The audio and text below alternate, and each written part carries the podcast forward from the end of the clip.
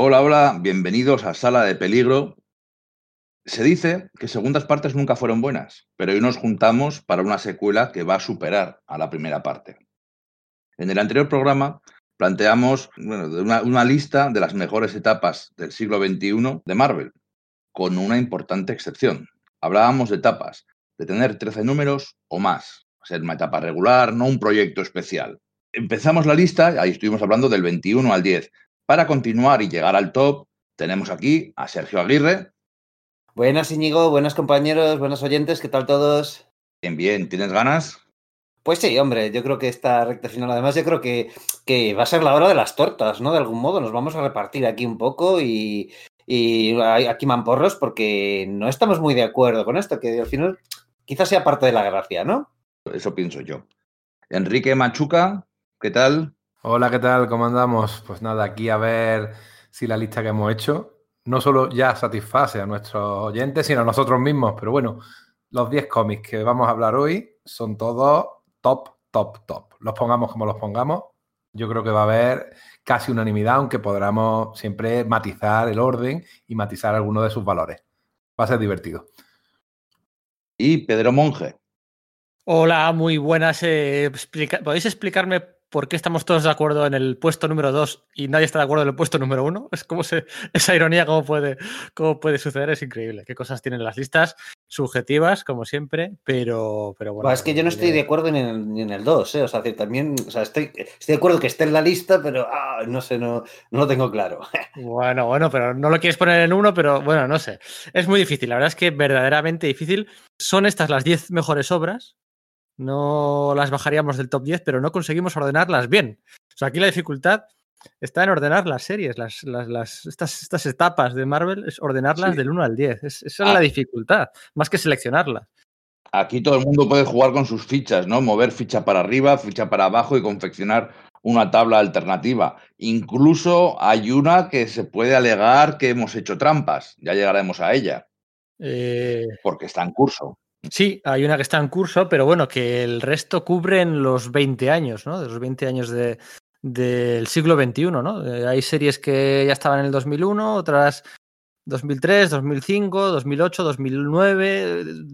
La verdad es que cubre todo el espectro. Pero vamos, que el, número, el puesto número 10 para mucha gente será el puesto número 1, o el puesto número 7, o el puesto número 5. O sea, verdaderamente es, es divertido, barra polémico, barra subjetivo, barra divertido de nuevo. Además que son, son etapas muy representativas de todas las diferentes etapas por las que ha pasado Marvel en estos 20 ah. años. es, curioso, ¿no? De todas las diferentes directivas y, cursos que, que, ha seguido. Bueno, sí, experimentos, sí, sí, sí, efectivamente. Al final, bueno, pues eh, tengo un amigo que dice que, que se publican hoy mejores cómics que hace 10, 20, 30, 40 años. O sea, eh, ese amigo es Íñigo. Eh, y bueno, pues ah, no sé yo si está muy de acuerdo con eso, pero, pero al menos como hace 10 años o 20, sí se publican cómics buenos hoy en día. Yo creo que Íñigo, no, es por matizar sus, propias palabras, pero creo que una vez lo que habló hablando de este tema, creo que se refería a la factura, ¿no? Al dibujo, al, que en ese aspecto sí que pues los TVOs de hoy por hoy sí están mejor dibujados que los de los años 90 o no sé, creo, creo que recordar un hilo de conversación en ese aspecto. Sí, ah, venía, venía un poco por ahí y también reconozco, fíjate cómo somos, que venía un poco de unos comentarios que había hecho Enrique. Es que nos estamos retroalimentando. Que. Enrique decía que es que un montón de gente que empieza nueva, dibujantes nuevos, son espectaculares. Tienen unas bases, tienen una calidad que el, el dibujante medio de los años 80 no tenía. Bien. Antes de empezar con la lista, yo soy Íñigo Rodríguez, esto es Sala de Peligro. Esperamos que sobreviváis a la experiencia.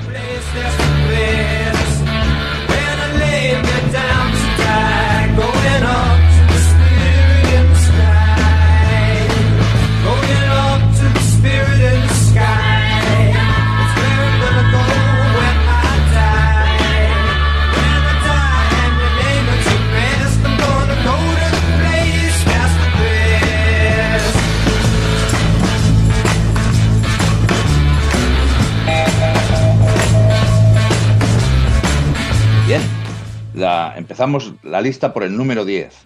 Y es nada más y nada menos que Ultimate Spider-Man de Brian Michael Bendis, Mark Bagley y bueno, y posteriormente hay más dibujantes que se unen a la fiesta. Stuart Timonen y David Lafuente y mucha gente. De hecho, yo tengo en la retina, para mí, la escena favorita de Ultimate Spider-Man es una doble splash page de Stuart Timonen durante el crossover con Ultimatum, cuando estaba inundándose toda la, toda la ciudad y se sumerge, se sumerge Spider-Man para rescatar a, varias, varias, personas enfrente de la cristalera del Daily Bugle, ¿no? Y cómo reacciona JJ Jameson y esa, esa, bueno, esa, esa catarsis que luego también hizo Cedrasky, ¿no? Y acercar la relación y, cambiar un poco el status quo entre Jonah y, y Spidey. Lo hizo un poquito antes Bendis. Bendis que, bueno, pues revolucionó, revolucionó la franquicia, revolucionó la forma de hacer las cosas, revolucionó la periodicidad de hacer las cosas y, la verdad es que es un aciertazo de serie que no me canso de leer, releer y regalar. Es una de las series Marvel que más he regalado yo en los muchos formatos que ha habido. Para mí, para mí es, eh, ejemplifica muy bien los tres, cuatro primeros años, más tres que cuatro eh, años de la Marvel del siglo XXI. Y bueno, pues eh, además yo soy muy Team Mar Bagley, así que no tengo nada que achacar el, el aspecto gráfico. Y aunque luego esos relanzamientos que hubo después de Ultimatum, bueno, el de después de Ultimatum todavía, todavía me mola, ¿no? Con los asombrosos amigos. Pero ya luego la serie pues degenera un poquito y le baja la nota media, la nota media general, pero si contamos hasta Ultimatum, bueno, es un, es un, es un 10, un 9, 9 y medio, o sea, bestial. Oye, Pedro, has dicho esto de que la has regalado, de, que has regalado mucho esta serie. ¿Dónde, dónde, la, o sea, ¿Dónde la comprarías para regalarla esta serie? Bueno, ahora estáis, estáis ya todo el mundo, ¿no? Ahí con el papel y lápiz, ¿no? Para preparar las vuestras listas de Reyes Magos, ¿no? Sí, es un poco por eso, ¿no? Que ya estamos todos en eso. Eso es de hacerla, eh, siempre regalar lectura, ¿eh? Regalar lectura pues yo recomendaría que todas estas series, tanto las que hablamos el otro día como las de hoy, las compréis, ya sea de forma física o de forma online, pues en una tienda de, garantía, de, veteranía, de, oficio, de, hacer las cosas bien, como es Universal Comics, que es nuestra tienda de cabecera para todas las compras de productos nacionales de Panini, de CC, de Planeta, de Norma. Estamos hablando de una tienda en Barcelona que tiene 25. Bueno, esto, esto el año que viene habrá que dejar de decir 25, porque ya serán 26, o sea, 25. Claro, eso es el, cuarto, de siglos se, superará ahí, ¿no? Eso es, de experiencia y de, bueno, pues saber hacer bien las cosas. Sí, además eso, eh, vamos, claro, para los que viváis en, Barcelona puede ser pues muy sencillo acercarse a lo que es allí a la, a física, que además eh, también no hace demasiado de, de, local, y para los que no, pues bueno, pues podéis tirar lo que es de su, de su página web, que bueno, pues os harán el, el, envío a casa. Total, que eso, que además eso, esta obra parece ser que va a ser reeditada prontamente por, por Panini, ¿no? Y Ultimate Spider-Man. Bueno, está siendo reeditada ya, ¿no? En el formato de hecho, ya, ¿no? ya...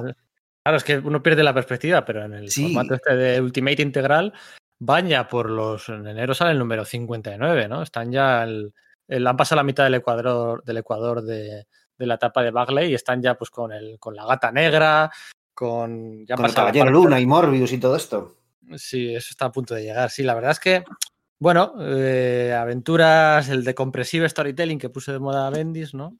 A fuego muy, muy lento, a fuego muy, muy lento, pero con varios giros de tuerca interesantes, ¿no? Necesarios para el siglo XXI en cuanto a los orígenes de los poderes, la génesis de muchos villanos, la relación entre, entre Tia May y Spider-Man, eh, la relación entre Mary Jane y Peter Parker, ¿no? O sea, es que, joder, eso no te lo puedes esconder, eso tienes que contarlo. O sea, muy, muy, muy actual, muy fresco, muy interesante, con unos diálogos muy chulos. Y bueno, pues, pues ¿qué os voy a contar, no? Que quizás tendría que estar un poquito más arriba, en mi opinión, pero bueno, lo hemos puesto en el 10, quizás también porque es verdad que, que al final se desinfló un poquito, normal, cuando te tiras 15 años, en casi 15 años, escribiendo la misma serie, ¿eh? Una, serie que empezó eh, a, mediados del año 2000, o sea que ya tiene 20 años y que sin embargo se reedita tanto, como habéis estado comentando, porque es, sigue siendo moderna, el dibujo sigue siendo fresco, el dibujo no ha perdido ni un, ni un ápice de, su, de, de, la modernidad que ya tenía entonces. O sea, teníamos un Spider-Man que era un señor mayor de treinta y pico años en la serie normal, que había sufrido lo indecible entre la saga del clon y lo, lo que luego hicieron Howard Makey o lo que hizo John Byrne.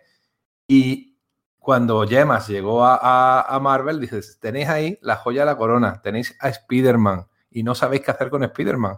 Así que vamos a hacer un Spider-Man desde cero. Y llama a un tío que nadie conocía, a Bendis. No lo conocía nadie realmente. Sí, un poquito por su obra independiente, pero no, no, no, no era nada conocido y nos sorprende a todos con un primer número de cuarenta y pico páginas en la que no aparece el traje.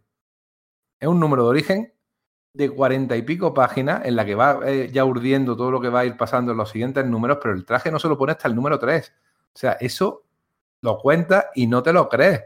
Y sin embargo a la gente le encantó porque ya estaba diciendo una cosa, que lo importante no era el traje, lo importante era Peter Parker. Y es un Peter Parker de 15 años que era un caramelo de personaje, porque la verdad que una de las cosas que suele abordar Bendis es los personajes adolescentes, y aquí lo hacen muy bien, en el ambiente de instituto, Peter y, su, y sus relaciones con, todo su entorno, modernísimo y además muy valiente, porque lo que ahora vemos como la, narrativa descomprimida, que lo vemos lo más normal del mundo, en aquella época no, ¿eh? y se arriesgaron un montón y le salió estupendo. ¿eh? Sigue siendo, para mí, vamos, de lo mejorcito que ha hecho Marvel en los últimos 20 años y se lee muy bien, se sigue leyendo muy bien.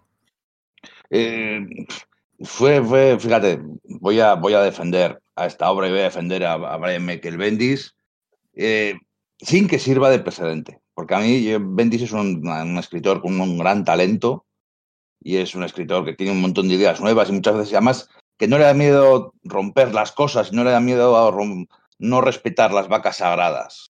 Entonces, cuando juega según sus reglas, cuando juega en su propio mundo, cuando no tiene que compartir los juguetes con los demás, como en este Ultimate Spider-Man que él marcaba el camino, pues le salen cosas muy, muy interesantes.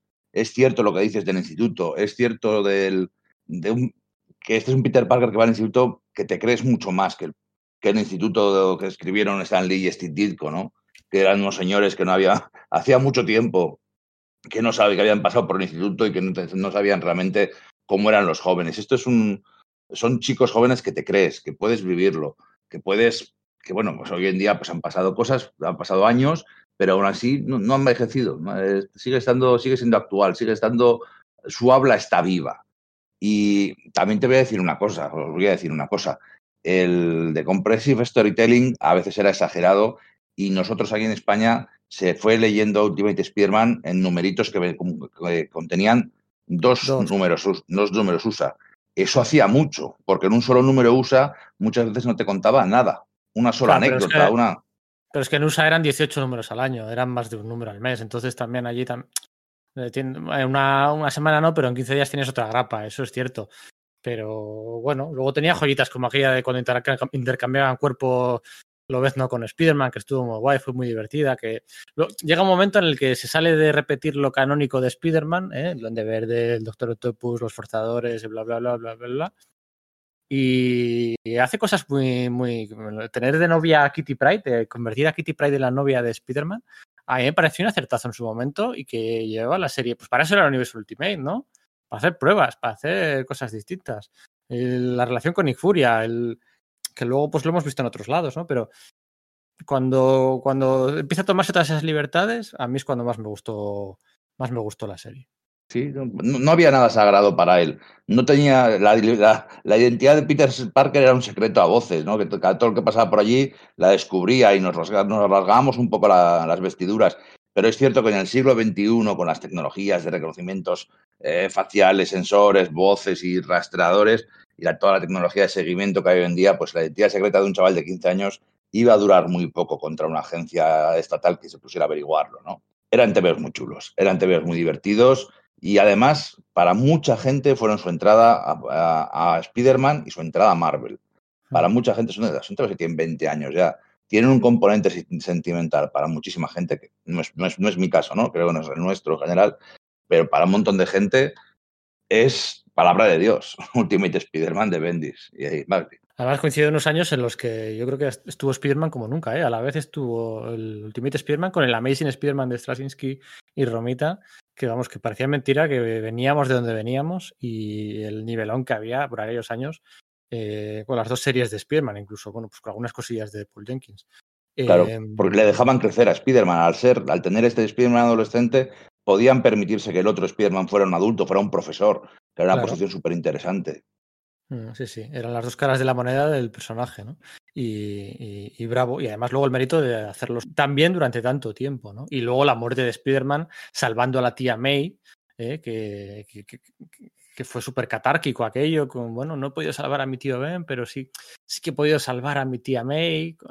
Y la verdad es que fue una, una muerte digna y verdaderamente emotiva, ¿no? Un poco, un poco un poco mierda que fue en un crossover con aquellos Ultimates de Mark Millar. O sea, justo ahí le meten un crossover al final, aunque se puede leer ¿eh? sin el crossover, Punisher y tal, pero verdaderamente, verdaderamente emotiva. Y no podemos olvidar que ahí se creó a Miles Morales, que es un personaje que, sobre todo, merced a la serie, digo, perdón, a la película de animación de hace un par de años, pues así, está siendo muy conocido y está en todos los videojuegos y en todo lo que hay, pero así en el cómic. Y me parece un personajazo de los tres o cuatro grandes personajes que ha creado Marvel en, estos últimos 20 años, en, este, en estas dos décadas. O sea, también tenemos que tenerlo presente. O sea, una serie con muchísimos valores y mucho donde rascar. Merece la pena, la verdad. Podemos subir un escalón en la lista y llegamos al Daredevil de Mark Wade, Pablo Rivera, Marcos Martín, Chris Samney y Javier Rodríguez. Hemos hablado recientemente de este cómic Así que dejo la palabra a los que no estuvieron ese día en, en aquella charla. Bueno, pues qué os voy a decir, ¿no? Que, no haya, que no hayáis dicho, que nuestros oyentes no hayan escuchado nuestro podcast dedicado a Daredevil, ¿no? Pues, pues una ruptura con, el, con la dinámica, con el tono que Daredevil venía arrastrando, pues, bueno, pues desde principios, desde finales de los años 70, principios de los 80, desde Frank Miller, ¿no?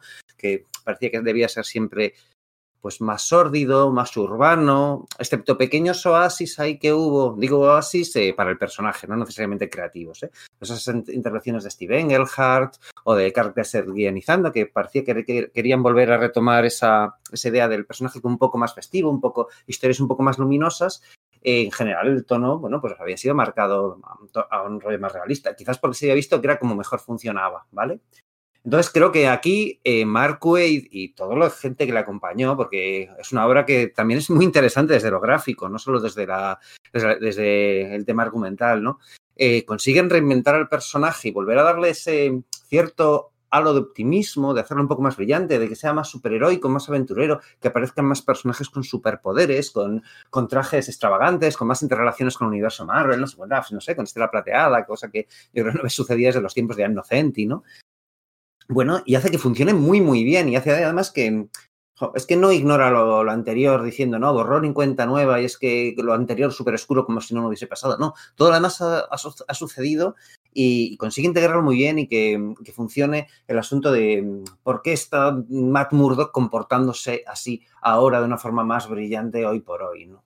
No sé, a mí me parece un, auténtico tebeazo, bueno, unos auténticos tebeazos. Quizás tiene algún punto en el que floje un poquito, pero muy poco, ¿eh? O sea, es que además eso, cada vez que te cambian de dibujantes como, jo, no sé si va a estar bien, y dices, pero bueno, es que el que viene es un pepino. Entonces, bueno, no sé, yo estoy encantado. A mí me flipa y, me parece que tiene un ah, lugar muy, muy, ah. muy merecido en esta lista.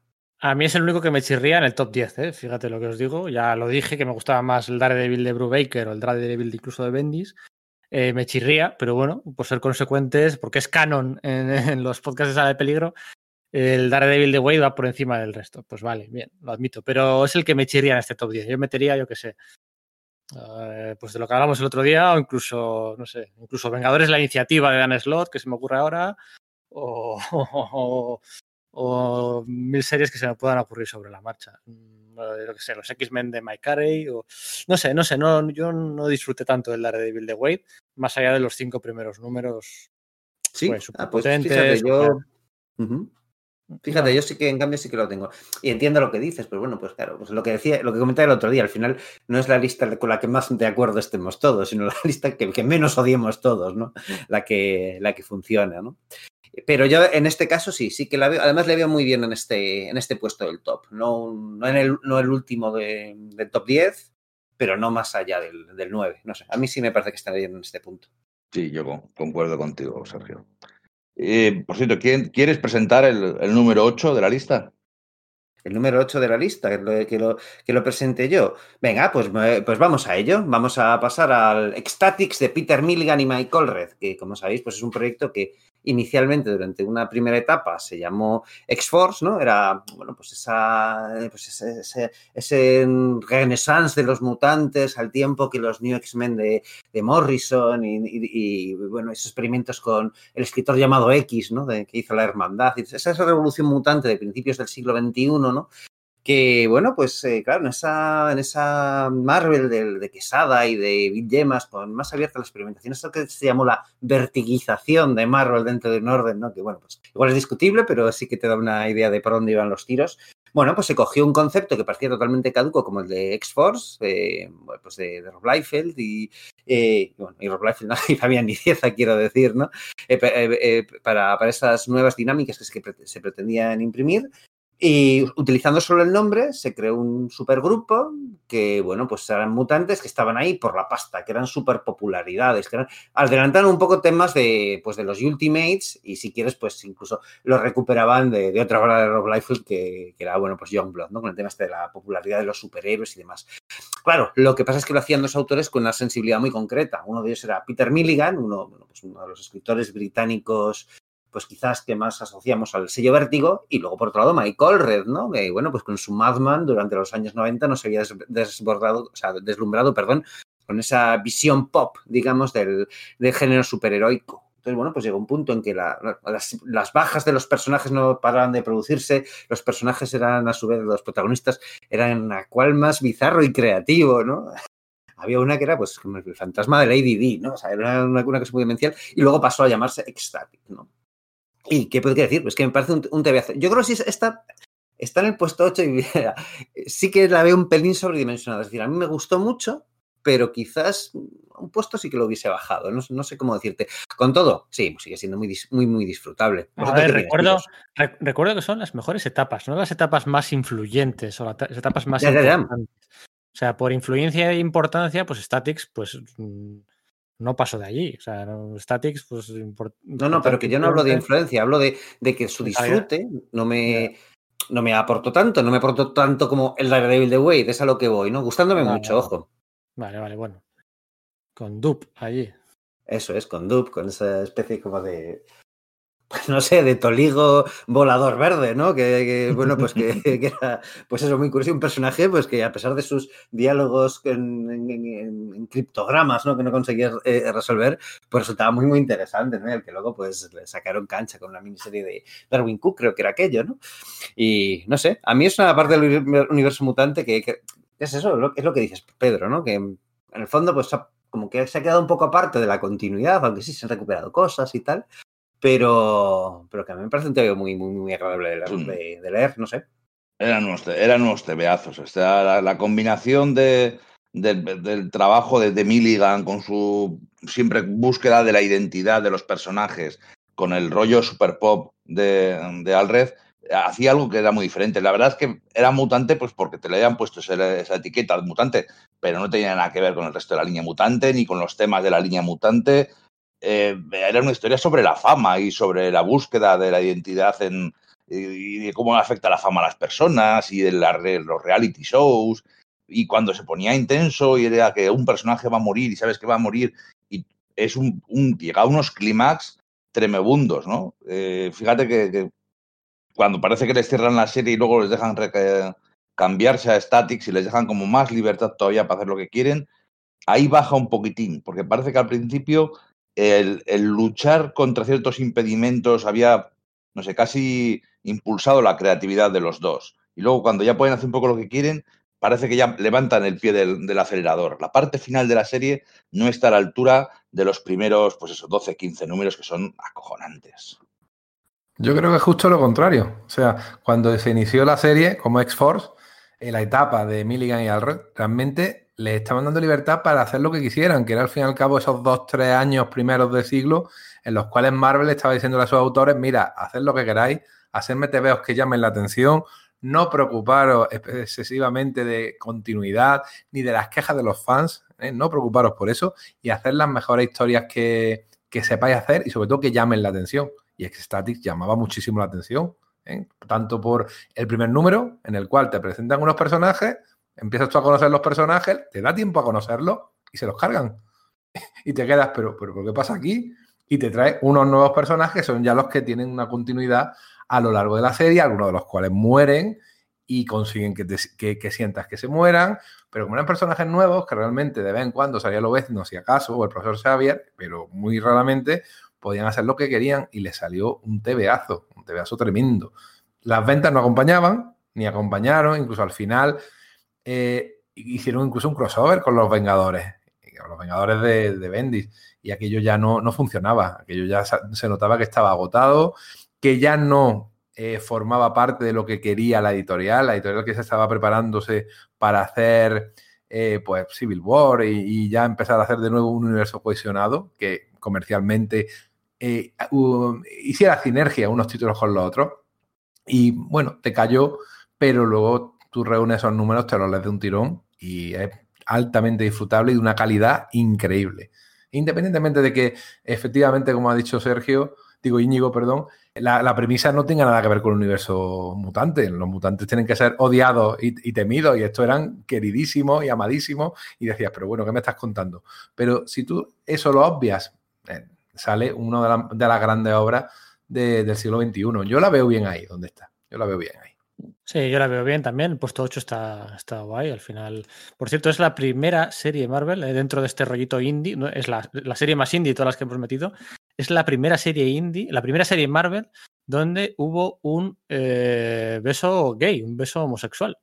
Porque siempre se dice, ¿no? Em, eh, el beso de, de Asgardian y de Hulkling en los Jóvenes Vengadores como 10 años después, o el beso de, yo qué sé, el de Carolina y Sabine en Runaways, o el de... No, no, el primer beso, el primer beso gay eh, lo hizo Peter Milligan en septiembre del 2001, además, con, con Bloke y, su, y, su, novio de por aquel entonces. Es el primer, el primer beso gay eh, en viñeta en la historia Marvel. ¿vale? O sea, es que ahí es donde estaba tirando eh, Milligan para todos los lados, para romper todos los moldes y para romper, o sea, mucho antes del de Rictor y Estrella Rota, el de, no sé, el de Bullseye y Daken, el, hijo de Lovendo, el de, yo qué sé, el de Dragón Lunar y Marlo Jones, eh, de Peter David, o no sé, todos los que me vienen un poco así a la cabeza. O alguno de yo creo que un poco, pues, era un poco lo que, lo que caracteriza a, a, Peter Milligan, ¿no? El tema de ser,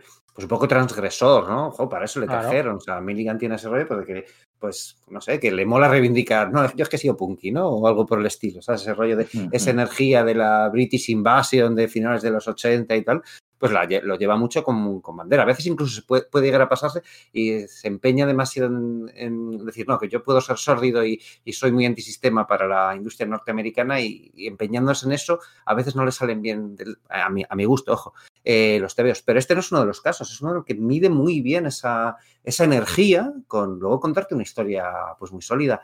Y claro, pues es que es eso, que, es que pues, también lo que decía Enrique, pues claro, muere gente y muere gente de manera, pues eso, súper sólida y súper salvaje. Los poderes son realmente un poco desagradables, casi parecen de Charles Barnes algunas cosas de las que hay por ahí, ¿no? Y bueno, pues, eh, pues era lo que jugaba y era la intención que se tenía y efectivamente lo consiguió en un principio. Bien visto, no había caído yo en eso, Enrique, que claro, pues al final la cosa va cojeando, pero claro, ya Marvel quiere tirar hacia otro lado, quiere volver, ya no, ya no es, ha pasado eso que, eso que he dicho de la vertilización, ¿no? Por decir algo de, Marvel, ¿no? Y claro, eso también supongo que tuvo que afectar de algún modo. dos cosillas curiosas sobre este cómic. La primera, la verdad más importante, es que Mike Alred, el dibujante, que es, que es, increíblemente bueno, eh, no es lo que tú pensarías como un clásico dibujante Marvel, pero sin embargo sale dos veces en esta lista de, de tops. No es casualidad, porque lo que aporta ese hombre es algo, es una energía diferente, un rollo diferente que, hace que el cómic se diferencie automáticamente de cualquier Claro, es que fíjate, sale, sale dos veces Adrián Alfona, sale dos veces David Aja, que los comentamos el otro día, entre el 11 y el 20. Adrián Alfona y David Aja, que tú dices, joder, pues no son en principio así el epitome de la, del, género superheroico. Pero es que Mike Alred sale dos veces en el top 10. Luego tenemos otro, súper obvio.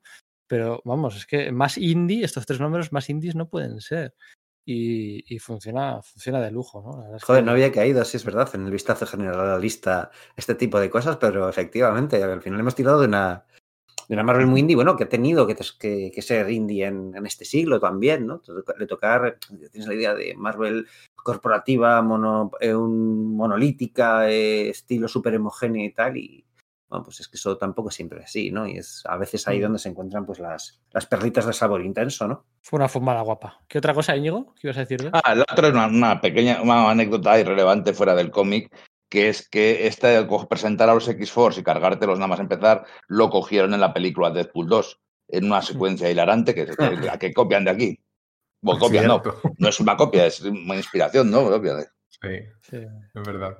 Bueno, pasamos al número 7 de la lista. También es un cómic del que hemos hablado en profundidad. Son los New X-Men de Grant Morrison, Frank Whiteley y otra gente que ya no, no, no es tan bien recordada. Bueno, Phil Jiménez y Chris Bacalo, sí, hombre, y Mar Silvestri, hombre. Lo que pasa es que hay dos o tres en medio que, bueno, pero Phil Jiménez, que no, el mejor Phil Jiménez, pero sí no, Mark Silvestri súper potente al final, la saga de Chris Bacalo. A mí yo la habría puesto más arriba, y la habría puesto incluso en un top 5, para mí es una... No tenemos dudas de que lo hubieras puesto más arriba. Hombre, ya, sé que si está en el 7 es por, por, contrapeso vuestro, pero para mí sí, además con, con guiños clásicos a... O sea, es, es, es, la mezcla perfecta entre, ya lo comentamos, entre lo indie y lo clásico, ¿no? Porque al final hace su saga de Finis Oscuras, su saga de Cruz del Fuego Infernal, su saga de Días del Futuro Pasado, que es la de, la de final, la saga de Instituto, la saga de eh, Los IAR, la saga de... Hace todas las sagas clásicas de, de, Claremont, las repite, que Morrison bajo su, bajo su filtro y con unos diálogos extraordinarios, con la incorporación de Emma Frost a la plantilla oficial, aunque ya estaba por ahí pululando el personaje con la generación X de Scott Loveland, pero lo incorpora, lo mete con Cíclope, hace avanzar al personaje, al matrimonio, un gran lobezno, una gran bestia, eh, el último gran villano de los X-Men creado eh, de, su historia, mm, puro, puro Marvel, ¿no? Y, top, top de ventas, mes tras mes, en, una franquicia en la que, bueno, veníamos de donde veníamos, ¿no? De, dar tumbos de un lado para otro, que si Scott Lobdell, el segundo Chris Claremont, el, Alan Davis, el, Así que, así que bueno, puesto 7 para los, los nuevos X-Men de Morrison con episodios históricos, ¿no? Dibujados por Whiteley. Eh, que, bueno, que luego se lo fulminaron todo, ¿no? En cuanto se fue, pero eso es independiente de, analizar su calidad. Así que sí, sí, sí, señor. Era el cómic que necesitaba la franquicia, el cómic que, que merecía la franquicia, la forma de entrar en el siglo XXI, ¿no? Es cierto que luego muchas veces lo quitaron, pero pero hay cosas que quedan, hay personajes que quedan y actitudes que quedan. En fin, hemos hablado varias veces de, los New X-Men de Grant Morrison, siempre para bien.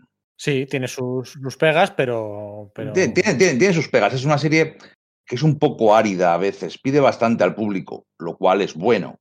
Es bueno que un cómic te pida y te exija y, te, y pida que te impliques y que busques las segundas y las terceras lecturas.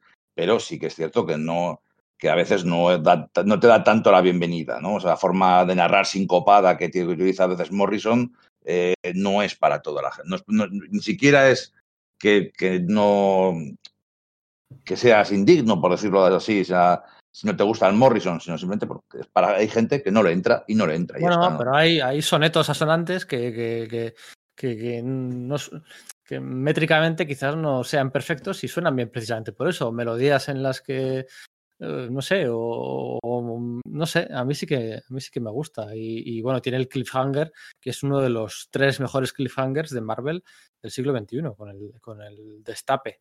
Y ahí lo dejo. Pero vamos, que ese momentazo también, también cuenta. Sí, sí, sí, no sé, es que hay muy poco, muy poco que añadir, ¿no? Yo quizás diría que mm, yo cuando la releí para, mm, para el podcast que hicimos al respecto de la comparativa con los X-Men de, de Joss Whedon, yo creo que incluso lo disfruté más que cuando lo, cuando lo leí en su día. Pero quizás me da la impresión, no lo sé, ¿eh? o sea, igual me confundo con esto. Es una impresión que puedo tener, no respecto a mí, sino a lecturas de otra gente. Igual ahora, al, al quitar, al haberles, al despojarles de, los uniformes y tal, al seguir la, digamos, la, la estética de la, en, en, cierto modo, que es solo en cierto modo, la estética de los X-Men cinematográficos de Fox, ¿no?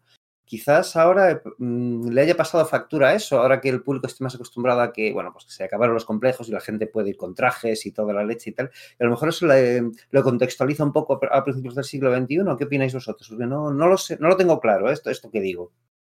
No, no creo que sea, no, no creo que sea significativo. Es más, a mí me gustan más los X-Men cuando no están, cuando no se mezclan con el resto del universo Marvel. Me, me gusta más el concepto, creo que el concepto de los X-Men es más poderoso cuando son, como, aunque sepas que existen por ahí otros personajes, ¿no? Pero son los, los mutantes, los odiados y temidos. ese, ese mismo concepto se daña si existen unos Vengadores unos Cuatro Fantásticos y otros 200 superhéroes con los que nadie tiene ningún problema por ahí.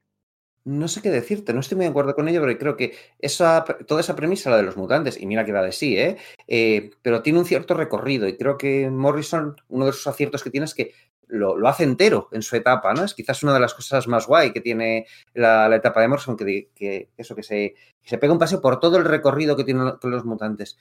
Pero no sé, yo por ejemplo sí recuerdo con, con, mucho cariño, me parecía muy bien esa, pues cuando en, pues, en las etapas de Claremont, ¿no? cuando se llevaba o sea, a la Tierra Salvaje o se encontraban con Alpha Flight o con el, que interactúen con determinados elementos del universo Marvel, con Velasco, ¿no? que provenía de, pues, de cazar y tal, eh, o con Spider-Woman, ¿no? Eh, no sé, o, eh, y Pícara con Miss Marvel. Esas cosas yo creo que sí que enriquecen. Estoy de acuerdo en que no, a ver, mola más sí, que estén marginados, pero. Sí, pero no, no, no voy por ahí, es más. Eh, todos vamos a tener un montón, a recordar un montón de TVOs súper chulos. Pues, por ejemplo, cuando Kulan Gaz convierte Nueva York sí. en un. Eh, que es un TVazo, es un TVazo de Morrison y Romita y tal. No voy tanto por ahí, por supuesto que siempre han sido parte, ¿no? Pero cuando vas a, de hecho, cuando vas al centro de la metáfora, ni siquiera los viajes al espacio a luchar contra el nido es algo que peguen al concepto de la serie. Aunque haya habido unos uh -huh. Increíbles y unas sagas maravillosas. Y, y, además, cuando tienes que sacar un cómic mensual o cinco cómics mensuales durante un montón de años, no puedes permitirte que todas tus, todos los cómics vayan sobre la metáfora y el prejuicio y Eso la es. aceptación. Uh -huh. ¿no? Tienes que meter más aventuras y más diferentes cosas, diferentes tonos. Sí, precisamente lo que iba era que si despojas a los superhéroes también despojarías a los SIAR. Y entonces si te pones también despojarías a los centinelas, porque ¿qué pintan ahí unos robots y tal? Y entonces creo que la franquicia puede empezar a quedar un poco coja. Entonces creo que es ahí es donde Morrison pues, le pilla el, el punto de decir, sí, esto lo voy a conservar. Quizás eso no lo interrelacione, pues como dices, como Vengadores y tal, pero no, no me gusta más porque esté aparte. Es lo que quiero decir, ¿eh? No digo que, que sea malo si, si, si está aparte, sino que no me gusta más. No sé cómo decirte. Respecto a lo que has dicho antes de los uniformes, que quizás los contextualiza mucho en un principio del siglo XX, en el que la película estaba recién estrenada y, influía en lo que se hacía en los cómics, esta, era también una cosa muy de la Patrulla X. Si no recordemos la Patrulla X Punky o la Patrulla X de Australia, que, que las personajes femeninos parecía que iban vestidas para hacer aeróbic. En fin, eh, todo lo que eh, había de en el ambiente ha sido siempre absorbido por, por, la, por la serie en tiempos de Claremont.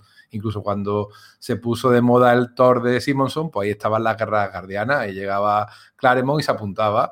O sea que nunca ha tenido mucho complejo la serie en decir, mira, soy hija de mi momento, si ahora está de moda eh, la estética así un poco urbana, punky, pues mis personajes se van a vestir así y sin ningún tipo de problema.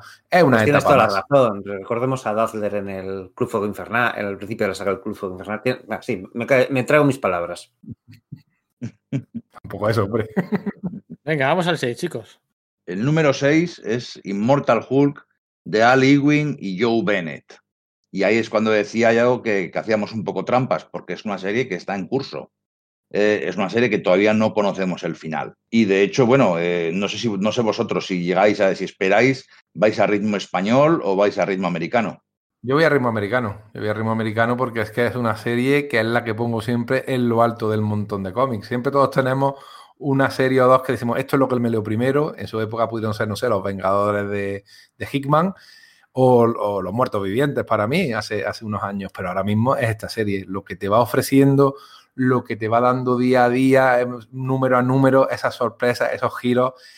Y sobre todo para mí, que esté tan, tan, tan influida, al menos al principio, por las cosas del pantano de, Alan Moore y que la haya sabido llevar a su terreno, Vamos, y bueno, la única manera que yo conozco, mejor dicho, la mejor manera que yo conozco de tener estos cómics casi en tiempo real, o sea, justo cuando se publican en Estados Unidos, tenerla aquí a los dos, tres, cuatro días, ¿eh? es Radar Comics, que es nuestra librería eh, que nosotros siempre eh, contamos con ella para, para, conseguir nuestro material americano, ya sean grapas o ya sean los tomos y, todo, y todo lo que viene de Estados Unidos incluyendo DC, con todos los problemas que ha tenido distribución, no hay problema. ¿eh? te lo consiguen en 0,0 y si algo te falta, pues ahí también que, que, te lo piden y lo tienes, pero vamos, enseguida. Es una maravilla el servicio que tienen. Sí, además es gente que, bueno, pues si visitas su, su tienda física en el corazón de Madrid, pues es un, es un gusto estar ahí y preguntar y que te resuelvan dudas, porque es gente que conoce muy bien el material que, con el que trabaja y, bueno, pues da lugar a esas eternas y maravillosas charlas comiqueras entre cliente y, vendedor, ¿no? Y, claro, y al ser un material tan específico, el, el cómic norteamericano, y conocerlo también puede aporta muchas curiosidades, lo cual te da una, idea de que efectivamente el servicio va a ser bueno. Eh, bueno, pues en su eh, súper intuitiva página web, ¿no? Pues haces el, ahí el pedido, como antes hacías el previews, y nada, pues te lo mandan y pues eh, a partir de cuántos son, eh, 19,95 euros, 20 euros que, que, los gastos, eh, que los gastos de, envío son gratuitos, pues, eh, pues efectivamente, Radar Comics a partir, a partir de esa cantidad te envía gratis esos TVOs a casa. Así que bueno, pues. Si, si, en Radar Comics te compras pues cinco, cuatro o cinco, depende. Grapas usa, bueno, en algunos casos tres tres o cuatro o cinco grapas usa y ya llegas, a, llegas al mínimo y te llegan los cómics con su. ¿Cómo se llama el cartoncito ese que se pone por detrás? Que tiene un nombre. El backing eh, card, o como, es que no, estoy seguro de lo que acabo de decir, ¿eh? El backend, no sé qué, sí, sí, sí. Eh, te llega todo perfecto, en, dos, en uno o dos días te llega a, a, tu casa. Y Immortal Hulk no ha acabado y, y, y parece ser que va a acabar a mitad del año que viene, ¿no? Algunas informaciones parece que van por ahí. Mm, pero va a acabar con un final planificado. O sea, un final puede ser tranquilamente igual al número 50, ¿no? Que es un número muy redondo y que vaya todo encaminado ahí. O sea, va a acabar con la idea que tiene Alewin para acabar. Si grabamos este podcast cuando acabe la serie, yo no descartaría que de este puesto 6 entre en el top 5. Sí, es muy fácil. A pesar de que yo creo que sí que eh, tuvo un, no un bajón, ¿no? sino que un poco me descolocó un poco después del, digamos, ese primer arco argumental que en el fondo está compuesto de números autoconclusivos que eran básicamente de terror, ¿no? Al empezar a encontrarme con que lo interrelacionaba más con el resto de, de la mitología de Hulk, con el resto del universo Marvel y, y, tal, es verdad que era como no es exactamente lo que, lo que buscaba, ¿no? Pero una vez que lo que asimilas que eso es así, porque eso lo va a utilizar Ewing para ir haciendo cosas, ostras, es que es un pepino, ¿no? O sea, lo que decía, mm, lo que decía Enrique de, bueno, pues de la cosa del pantano, tienes hasta el número ese que te recuerda al, número marciano de la nave, de la, de la, cosa del pantano, ¿no? Pero es que eso va utilizando cosas como al personaje de Senmu, ¿no? Eh, para, para, hablarte de, de, cosas del mundo real, ¿no? A ir construyendo su trama, llevarla para un lado, introduciendo elementos sobrenaturales en lo que hasta ahora siempre había sido ciencia, ¿no? Y dándole esa textura como de, de obra de terror que, oye, muy bien. Y Joe Bennett, muy bien. Es, es, su mejor obra, yo creo, ¿no? O sea, es decir, que es un, es un, dibujante que de vez en cuando te lo encuentras cuando haces revisitaciones de, de TVs antiguos para prepararte algún podcast o algún artículo y tal. El, el, el, especial, el especial de Onslaught de del universo Marvel, en el que, bueno, en el que mueren, en el que se, se sacrifican tantos seres Marvel, ahí estaba un, un, un Kubert con, con Joe Bennett. Estamos hablando del 96. Nove, 96 ¿eh? Joe Eso Bennett es. en el 96. 52, la, una de las mejores obras de DC, si no la mejor. Mira, algún día podemos repetir ¿eh? este podcast de elegir etapas Marvel y hacerlo con DC. Eh, 52, el dibujante que más números dibuja es Joe Bennett. Eso es en el 2007, fíjate, en el 96, ah, luego el 2007, luego damos otro salto y ahora en el, en, en el 2018 eh, bueno, pues es que ha estado presente en, muchos momentos. Y lo que dices tú, Sergio, que al principio va por un lado y tal, pero es que ahora, yo creo que ni el propio Lewin se pensaba que iba a poder llegar tan lejos y que la serie iba a ser cancelada en 5 o 6 números. Porque es que al pobre Lewin le han cancelado todas las series al año o así. Así que bueno, luego cuando ve que todo funciona y que las ventas van bien, pues es cuando empieza a, plantear su juego de cartas. Y además con la habilidad de aprovecharse de, de los crossovers que le, que le imponen. Eh, lo, lo, los coge, se los apropia y, consigue. Hay una historia concretamente en la que se cruza con Veneno y con todo el tema de Planeta Veneno y tal que, que hubo durante unos meses en la, la, serie, sobre todo que tiene que ver con Spider-Man. Que ahí él aprovecha y hace una historia chulísima dentro de la mente de, tan fragmentada de Banner y que, que, y que quedan muy, muy bien. Luego, aprovechando un montón de cosas del Hulk eh, antiguo, y aparece, por ejemplo, la arpía, que era el avatar monstruoso de, de Betty. De Betty. ¿eh? O sea, por ejemplo, y lo, y lo mete ahí como, como personaje de, de, terror realmente y da miedo. Ese cómic me produce una cierta angustia tanto por lo que cuenta por cómo está dibujado. Este Joe Bennett no tiene nada que ver con los Joe Bennett que ha dicho Pedro Monge. ¿sí? Ha, ha, conseguido adaptarse a la historia de una manera que a mí me parece asombrosa. Que un es, tío es, una historia, es, una historia, que va, eh, Enrique digo que es, una historia que va de resurrección y reinvención y tanto Alewin como Joe Bennett se han reinventado, salen de aquí como un guionista y un dibujante totalmente diferentes. Ali Wing, que era, un, dibujo, un, guionista simpático, divertido, que hacía cosas con los Vengadores que a mí me gustaban mucho, pero que no estaba gozando el, el, el, del favor del público y que luego pues es un tío que se mete en todos los crossovers de Vengadores, un tío cumplidor, aquí parece una persona completamente diferente. Aspira mucho más, o apunta mucho más alto, si quieres decir. Y Joe Bennett, qué mal rollo da, qué miedo dan todos sus tebeos. Esas, esas transformaciones, de, damos como la cosa de, de John Carpenter, una cosa, una cosa, algo espeluznante, que a veces a mí me ha producido pesadillas. Yo he tenido pesadillas luego con este cómic, con esas imágenes que se te clavan en, el cerebro. Eh, yo creo que pensaba, vamos, estáis diciendo siempre que Hulk es un monstruo. No, no sabes lo que es un monstruo. Y ahí, ahí sí, en esta serie sí sabes lo que, lo que es un monstruo. Y encima, eh, siempre metiendo por debajo un poquito de, de idea, un poquito de, de chicha. Es verdad que ese número que habéis dicho de Sennum, que tenía un poquito que ver con el poder de los medios de comunicación, el poder del, de, del dinero, de las grandes corporaciones, no te lo esperas en medio de esta serie, te lo coloca ahí, queda estupendo. Y encima, a, a, ¿qué, ¿qué, hay? Eh, eso, chicha ideológica, porque la hay. Estás viendo una historia de miedo y de, y de peleas, además, porque también hay sus buenos puñetazos, que, que, no te encuentras en ninguna otra colección. Yo creo que no sé, quizá el entusiasmo que tenemos al final se ve defraudado.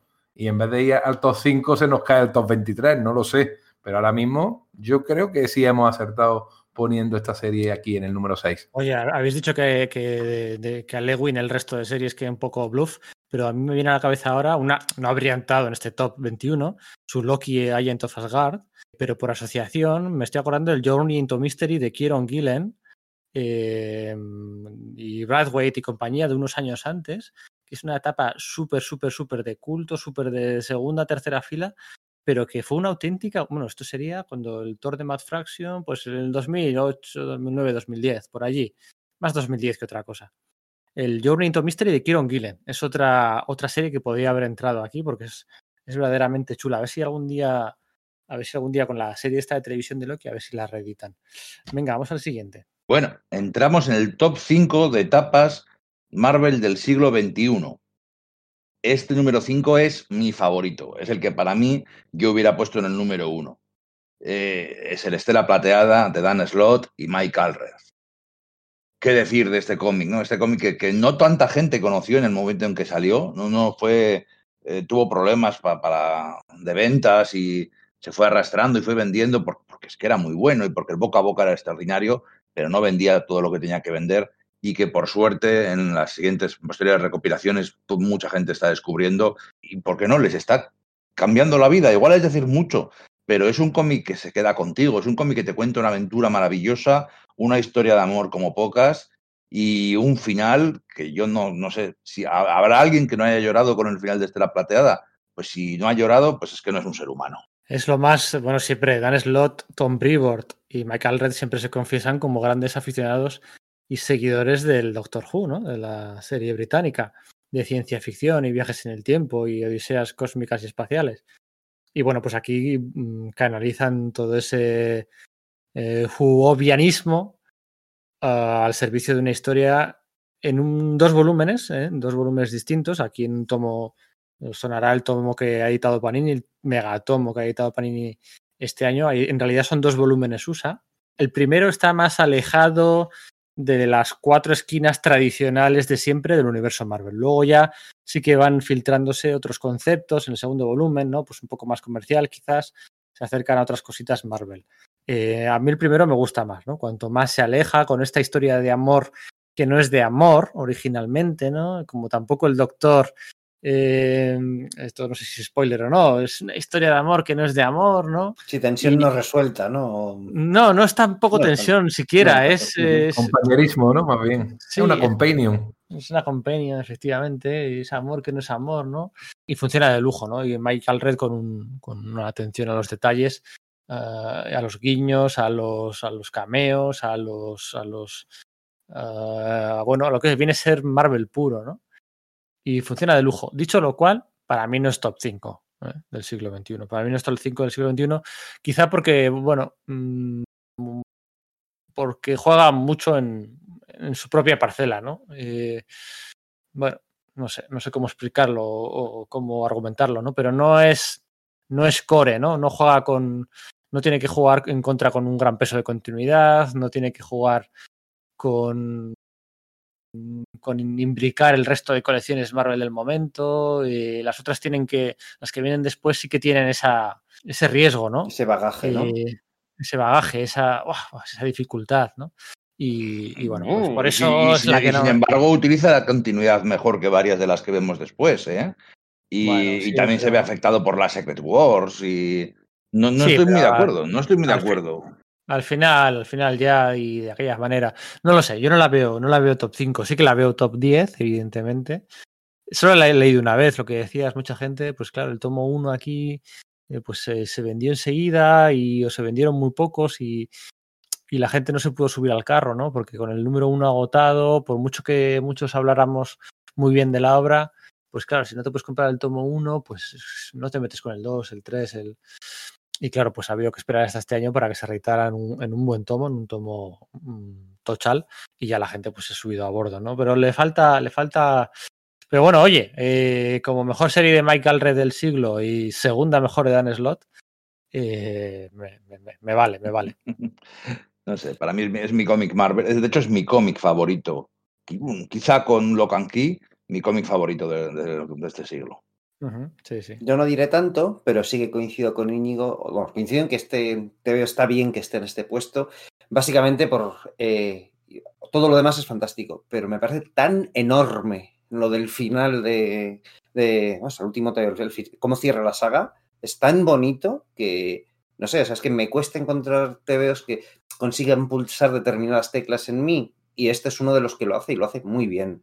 Entonces, solo eso creo que sí, que dices, no, pues es que entonces te estás yendo al efectismo barato. No, no creo que lo haga de forma efectista, efectista, barata, ni mucho menos, sino que está muy bien construido cómo te lleva ese lado y es que lo hace con una eficacia pues tremenda. Y por eso a mí me parece que este TVO sí que tiene que estar aquí, no sé, o sea, es decir, es eh, una obra de la que además yo creo que se va a hablar con el, con el tiempo. ¿no? Igual que también se hablará de la visión de Tom King y, y, Gabriel Walta, que bueno, pues no la hemos incluido, pues son 12 números y, no hemos, queríamos hablar de etapas más largas. Creo que este es un TVO de, que, de los que a la larga se hablará más, más adelante. Yo lloré con, eh, con River Song, ¿eh? del Doctor Who, con, con uh -huh. River yo, yo, lloré, pero yo no he llorado con Down Greenwood. Uh -huh. no, Mira. No, no, he llegado a llorar, no sé, quizá por el orden ¿no? Eh, en el que he experimentado ambas, spoiler, spoiler. Pero, pero bueno, sí, sí, sí. A ver, que está muy bien, ¿eh? Que está muy bien. Pero bueno, ya, lo difícil de aquí ya hemos dicho que iba a ser ordenar. No creo que a nadie le sorprenda que está este ahora aquí. No creo que a nadie le sorprenda que estén los New X-Men, ni Immortal Hulk, ni Statics. Pero lo difícil era ordenarlas. Es un cómic que te ya lleva... muy subjetivo todo. Como le afecta a uno. Con... Es lo que iba a decir, que es un cómic que te lleva de sonrisa en sonrisa porque lo lees con una sonrisa eh, eh, todo el rato, porque todo el, todas las aventuras que van pasando son súper alegres, eh, muy ingenua, la ingenuidad que siempre transmite Michael Alred. Eh, Dan Slott también, también la sabe transmitir con sus guiones, con sus diálogos. Eh, todo es muy feliz, muy happy, happy, pero luego de repente ese final, la verdad que sí te pega el pellizquito. Llorar no, llorar no, yo he llorado con cómics, pero no con este, pero sí es verdad que el pellizquito emocional lo consigue. Es una obra muy redonda eh, además, muy redonda a propósito, como diciendo, mira, esto es lo que nosotros queríamos contar con este personaje, tiene un principio, tiene un fin, y luego ya el que llegue, pues que lo ponga negro, blanco, del color que sea, que nosotros hemos contado la historia que queríamos contar, y lo hacen muy bien. Top 5, sí, sí, sí, sí, yo creo que sí. Eh, quizás no más, pero ahí, ahí, ahí, va bien, ahí está bien, y, y yo, yo la dejaría ahí, ahí estoy de acuerdo. Rojo con manchas negras. En fin. Eh, Enrique, háblanos del, del número 4 de la lista. Claro, claro, es que habrá gente que se está preguntando, nos estamos acercando al top 3 y aquí de los 21 solo ha habido una serie de los Vengadores que habéis comentado. No van a meter esa serie de los Vengadores que todo el mundo está pensando. ¿Serán capaces estos cabrones de no, de no meter otra serie de los Vengadores? De, solo hemos metido la de Hickman. ¿Esa otra no la van a meter? Pues sí, la hemos metido. En el número 4 hemos puesto la que yo quizás hubiera puesto como número 1. Estoy hablando en el número 4, vamos, nos vamos al número 4, de Ultimates. ¿eh? De Ultimates de Mark Millar y Brian Hitch que fue la versión de los, de los Vengadores del universo Ultimate. Y yo creo que es la obra que más se alejó de lo que se estaba haciendo en el cómic de superhéroes. ¿eh? Yo creo que es eh, eh, en aquel momento y trajo el cómic de superhéroes al siglo XXI, pero también lo trajo a la gran pantalla. Porque yo creo que, vamos, lo creo no, todos estamos de acuerdo en que hay mucho de este cómic, por lo menos en la primera fase del universo Marvel. Luego ya a la medida que el universo Ultimate va, diluyéndose, parece que el universo Marvel cinematográfico se va haciendo más Marvel 616, para que nos entendamos. Sin embargo, estos, estos Vengadores, no son los Vengadores de Bendy, que quizás alguien podría haber pensado que, en algún sitio podrían estar. Yo quizás si lo hubiera puesto en el top 20, pero no de nuevo en el top 10. Pero bueno, no, no han caído y en la segunda serie de Vengadores que hemos puesto, pues ya te digo, de Ultimates grandiosa, eh, espectacular, unos dibujos increíbles, unos diálogos, unas catchphrases eh, alucinantes, que de, qué se está, ¿no? De, qué te crees que es? ¿De Francia? Vamos, todo, todo, todo de arriba abajo es un cómic que te, que te llena, ¿eh? que, consigue, incluso metiéndote páginas desplegables con batallas enormes, lo que ellos pensaban, estamos hablando de un cómic que terminó en el año 2007, si no recuerdo mal, ¿eh? además se, alargó mucho por el tema de que Brian Hitch es un dibujante muy lento. Un cómic que te estaba diciendo cómo tendrían que ser los cómics en la gran pantalla. Y bueno, sí, son así y mucho más, como hemos visto. Yo lo pondría en el número uno, pero bueno, se queda en el cuatro por el consenso que hemos, que hemos manifestado entre, entre nosotros cuatro. ¿Qué tenéis que decir vosotros de esto? A ver si me peleo con alguien. Sí, sí, vamos a pelear un poquitín. A ver, es que Ultimate, jo, es que es muy efectista. Y la primera vez que lo lees dices, oh, esto es una locura, qué pasada, mira qué chulo, mira, nunca hemos visto al Capitán América así. Claro, por algo no lo hemos visto así, pero bueno. Eh, se atreve a cosas diferentes, se atreve, y claro, coge al, al Brian Hitch que venía de hacer Authority, ¿no? De reinventar el cómic de superhéroes, lo vuelve a utilizar para lo mismo.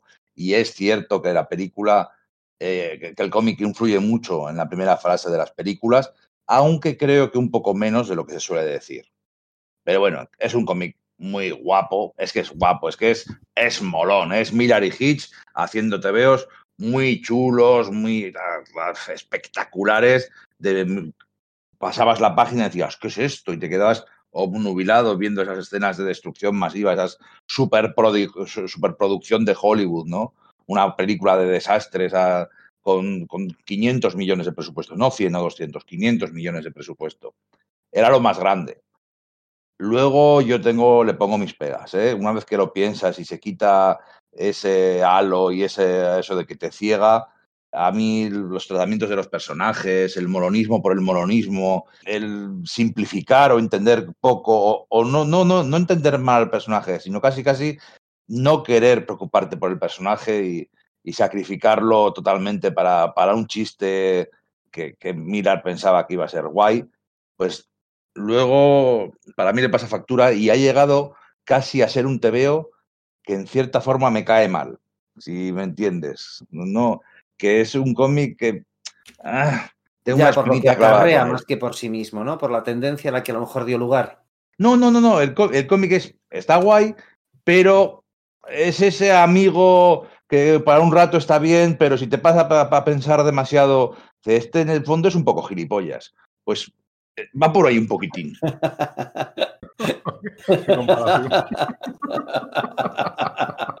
Otra vez de gracia la metáfora y entiendo lo que quieres decir, ¿eh? Porque, a ver, sí tiene un poco eso. Lo que pasa es que, claro, tiene un par de cosas a su favor, ¿no? De enmienda que yo le pueda poner, ¿no? Es que para empezar utiliza, no utiliza el universo Marvel canónico, ¿no?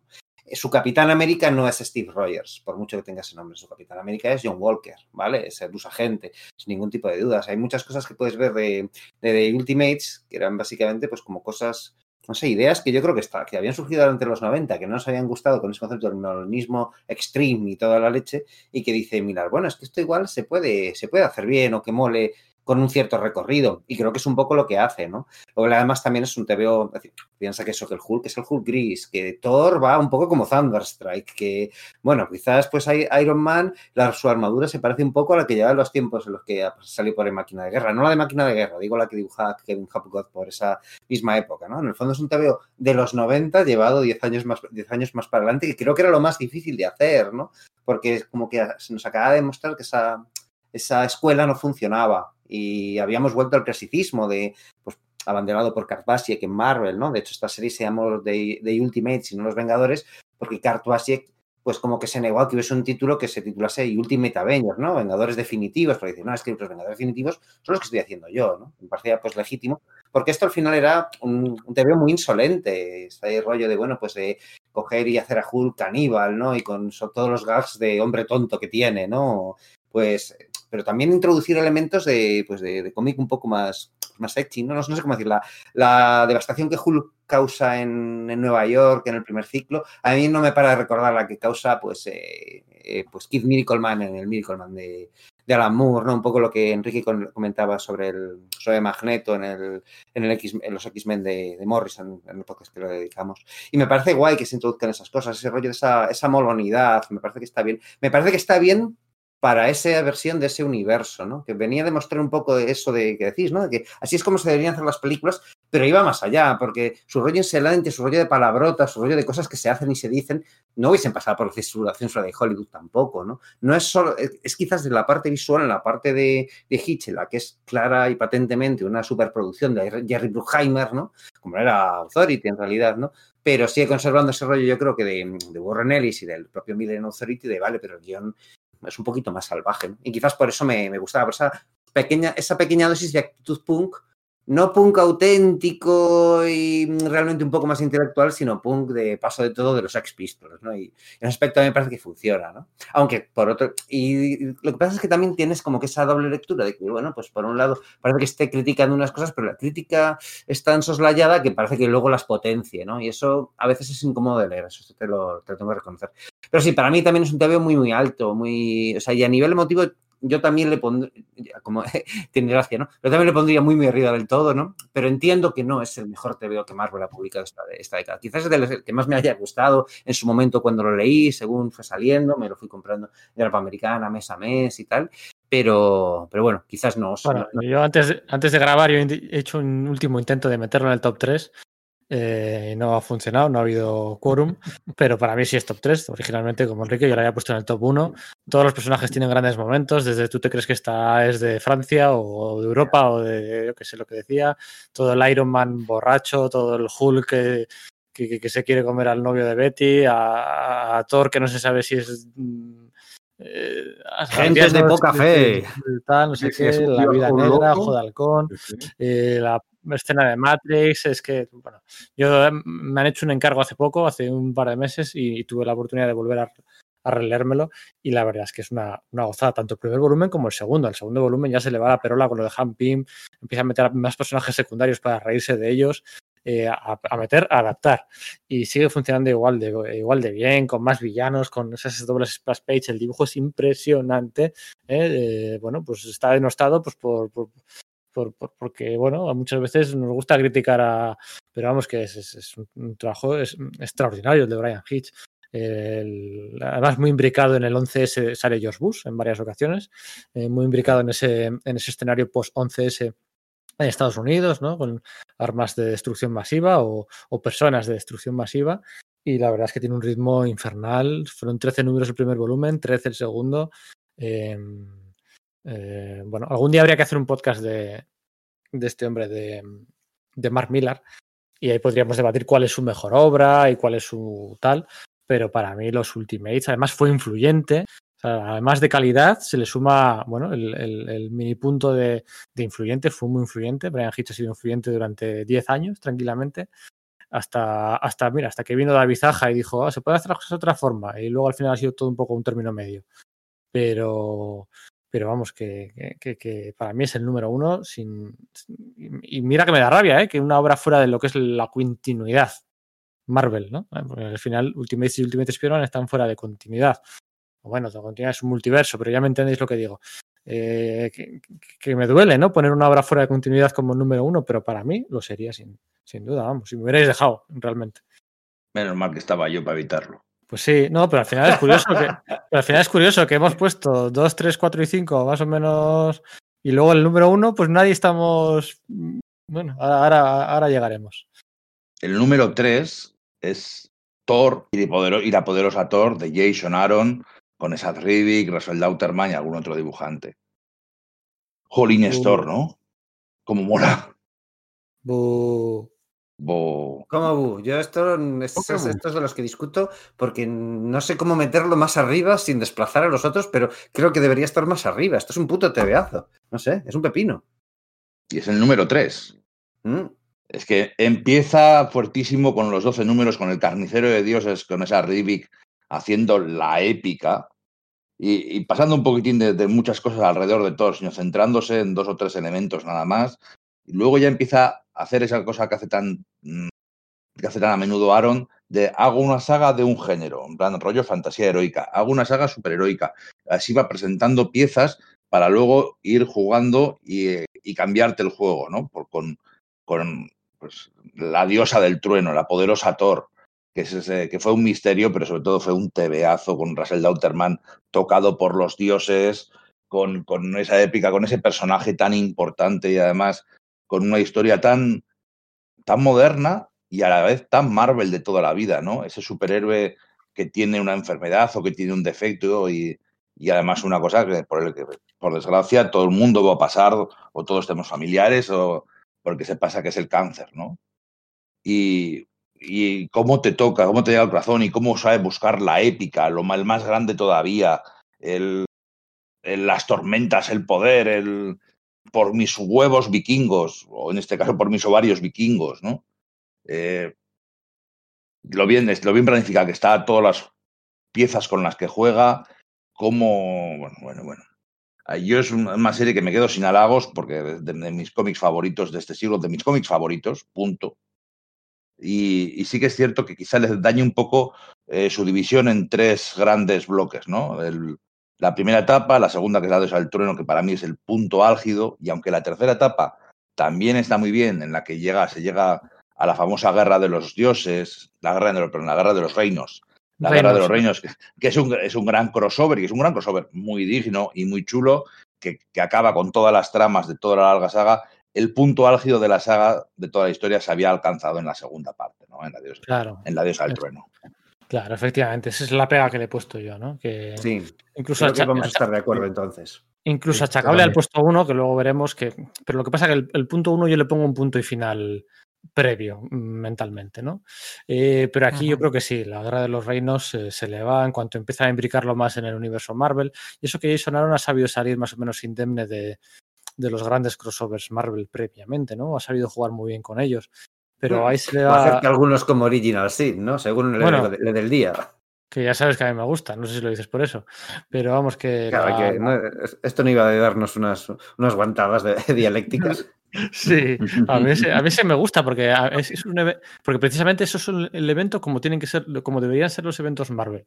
Que no vengan de ningún lado y que no vayan a ningún lado. O sea, Original Sin, Pecado Original, es un evento que no, no irrumpe en una serie regular que le dicen a la serie regular, no, pues ahora esta saga que estás haciendo la vamos a sacar fuera y la vamos a hacer un evento y le vamos a meter no sé cuántos tie-ins, ¿sabes? Que, que, es, el gran problema muchas veces de los eventos. O sea, el gran problema de los eventos es que estás haciendo, pues no sé, mm, lo del Capitán América nazi de, de, Hydra de Nick Spencer, ¿no? Ya eh, tu, serie regular que estás haciendo, no, te la vamos a hacer un, un evento de ocho números, cuatro dibujantes y el resto del universo Marvel y te vamos a joder la historia que estabas tú preparando en tu serie regular. O yo qué sé, no sé, tantas, tantas veces, ¿no?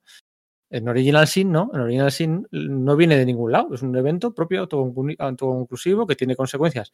En una cosita en la propia serie de Jason Aaron y ya está, no va más allá. Y lo de Nick Furia. Pero bueno, batalla y digres. El final es lo que le pesa. Y, bueno, mm, Eh, mareó mucho la perdí sobre la identidad, la no identidad. La verdad es que le quedó muy bien, un misterio muy, muy pintón. Y, y, ahí no tengo nada que achacar. Descubrimos a Russell Dauterman, que es uno de los mejores dibujantes de los últimos 10 años. Y, luego me gusta que, que, que, se ha mantenido fiel a sí mismo y ha seguido dedicando cierto espacio, ciertas viñetas, cierto tiempo a sus personajes bizarradas, estas tan propias de Aaron, ¿no? Desde los críos, desde el Club de Fuego Infernal, hasta tantas cosas y tantos personajes de segunda o tercera fila que, que le gustan a él, que, que, no ha sentido presión por estar en una serie como la de Thor para, para no hacerlo, ¿no? Me gusta, eso, eso, eso me gusta de eso me gusta de Aaron, la verdad. Yo destaco sobre todo, y primero que prescinda de la Tierra, o sea, aquí es todo mitología, expande la mitología que ya conocíamos de, de todas las etapas anteriores e inventa su propio su propia historia con el Gore este, el cazador de dioses, que se va, ese personaje que va saliendo recurrentemente de principio a fin. Y luego que eh, planificara, precisamente Íñigo ha hablado de la planificación, y a mí la, eh, la, idea de la planificación, de que una etapa te la planifique en tres actos, porque son tres actos clarísimos, en un primer acto en el que se ve Thor, te desarrolla un poco la historia, te presenta a los personajes y de repente, gracias precisamente a Pecado Original, Thor descubre que es indigno. Eso estaba en la esencia del personaje, porque siempre Thor, si funciona, es porque precisamente la lucha contra la indignidad o contra ese orgullo que él siempre demuestra, que hizo que su padre lo castigara en primera instancia. Lo desarrolla muy bien, Thor pierde el martillo, segunda, segundo arco argumental, segunda, segundo acto, en el que presenta un personaje nuevo maravilloso, porque es un personaje que el diseño es precioso en cuanto a dibujo y luego la personalidad que tiene. Eh, el misterio pues estaba bien, pero quizás era lo de menos y quizás si no se hubiera sabido quién era, aunque el hecho de saberse quién era le daba, le dio más gracia, pero si no se hubiera sabido, no sé, no, no me hubiera importado, porque el personaje de por sí ya tenía suficiente fuste para no tener que necesitar una idea de, de que la identidad secreta del personaje era importante. Es cierto que en el tercer acto intenta anudar todo lo que ha contado en el primero y el segundo, resolver la situación de Thor, resolver la situación de, de Jane Foster, como mandan los cánones de guion al uso, y sin embargo es verdad que se pierde un poquito. Y es verdad, ese, ese crossover que ponen al final, aunque aparentemente tenía sentido, lo que hace es que se pierda un poquito lo que tendría que haber sido un final tremendo que podría haber sido. Yo creo que, ahí, flojea, y quizás por eso esté en el 3 porque podría estar perfectamente en el 2 o, o, en el 1. Y, y, está bien, aún así está bien. O sea, Muy bien. cómo utiliza, por ejemplo, a Daredevil como sustituto de Heimdall, ¿no? Del dios que lo ve todo. O cómo utiliza a Punisher contra a, a, Punisher matando trolls y gigantes. Eh, está bien, y cómo, cómo usa a todos los personajes. No dejan de estar bien utilizados y competentes porque es un gran guionista pero se diluye. Y sí es cierto que al final casi casi va rellenando checks. Y dice, bueno, a ver, que vuelva Jane, que vuelva tal. Y por supuesto, para el final, final, final, que vuelvan todos los tores de los diferentes tiempos y para el final tiene que recuperar a Moholnir, porque todos sabemos que lo va a recuperar. Y cuando lo hace está bien hecho, pero ya ha hecho otras escenas más épicas antes, con, con Thor y con Mjolnir. Con a mí eso, ese punto que has resaltado, el de lo de los tres tiempos, la narración en tres tiempos, lo del el Thor joven, el, Thor actual y el Thor futuro, me parece jo, una, o sea, un hallazgo de narices, según el primer volumen. Es un, es un mecanismo que me, me, gustó muchísimo y hace que funcione muy, muy, muy bien, ¿no? Eh, además, eso, ahí arranca ese, ese primer volumen con, con esa Rivik, ¿no? Que parece un poco de coña, porque él ya había dibujado el, el, pues la miniserie aquí publicada en un tomo en tapadura Planini de, de, Loki, ¿no? Que me parece una gran obra de, de Thor, ¿no? Y parecía como que recuperaba ese rollo de, no sé cómo decirlo, fratsetiano, ¿no? De, de, todo ese rollo, pues de vikingo, lúgubre y tal. Pero claro, además le introduce las, le, pues elementos de ciencia ficción y con ese coloreado de Ives Borsine y tal. A mí me, me, dejó prendado desde el principio. Quizás me bajó un poco cuando, cuando la saga de Malekith, que sí, que sabías que le habían obligado un poco a meterlo porque salía en la segunda peli de Thor, que pin, que pan, pero luego lo recupera y ya, aunque se fuese Rivik y toda la leche, claro, como te viene Dauterman y viene lo de, de Jane Foster y tal, no sé, a mí me tenía atrapado. Entonces, no, no sé, a mí me gusta muchísimo. Os compro lo que decís, es verdad que, bueno, pues quizás el final, pues ya es un poco, venga, pues vamos a solucionar. Pero me ha dado tanto que, yo estoy, estoy, estoy encantado con este TVO.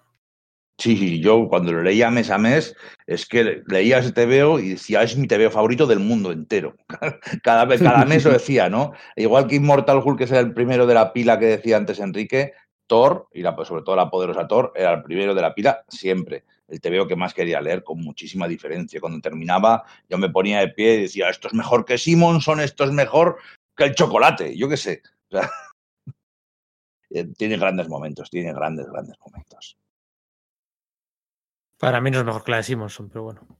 No, no, no, no he dicho que sea, o sea, he dicho que mientras lo leía mes a mes y lo Sí, iba sí, disfrutando tanto, me- yo decía, esto es mejor que lo de Simonson. Que sí, que sí, que tiene, que tiene de todo. Acción, personajes carismáticos, un misterio, eh, tratamiento en profundidad del personaje, eh, relación con el universo Marvel, mm, cierto gore, barrabasadas, eh, tiene, tiene todo, tiene, tiene gracia, la gracia pura de Aaron, un Tiburones de lava. madre, eh, eso es. Entonces, mm, pues, pues guay, ¿no? Utiliza personajes, mm, utiliza villanos propios del personaje, otros no tanto. Eh, guay, sí, sí, de 10, pero, pero sí, mira, jo, es que hacer esto, hacer un top, eh, hacer un top, claro, estamos haciendo un top de 21 series del siglo XXI.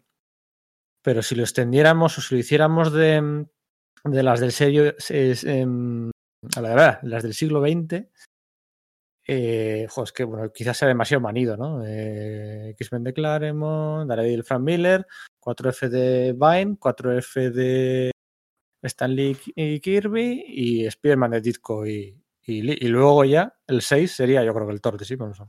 Sí. Probablemente. Sí, pero bueno, es que darle un poco la eso está ¿no? visto. Hmm. Sí, sí, está más... Sí, no sé, en el 10 Sí. pones el Iron Man de, de Mich- Michelini, Gracias. Jr., ¿eh? Gracias, Sergio.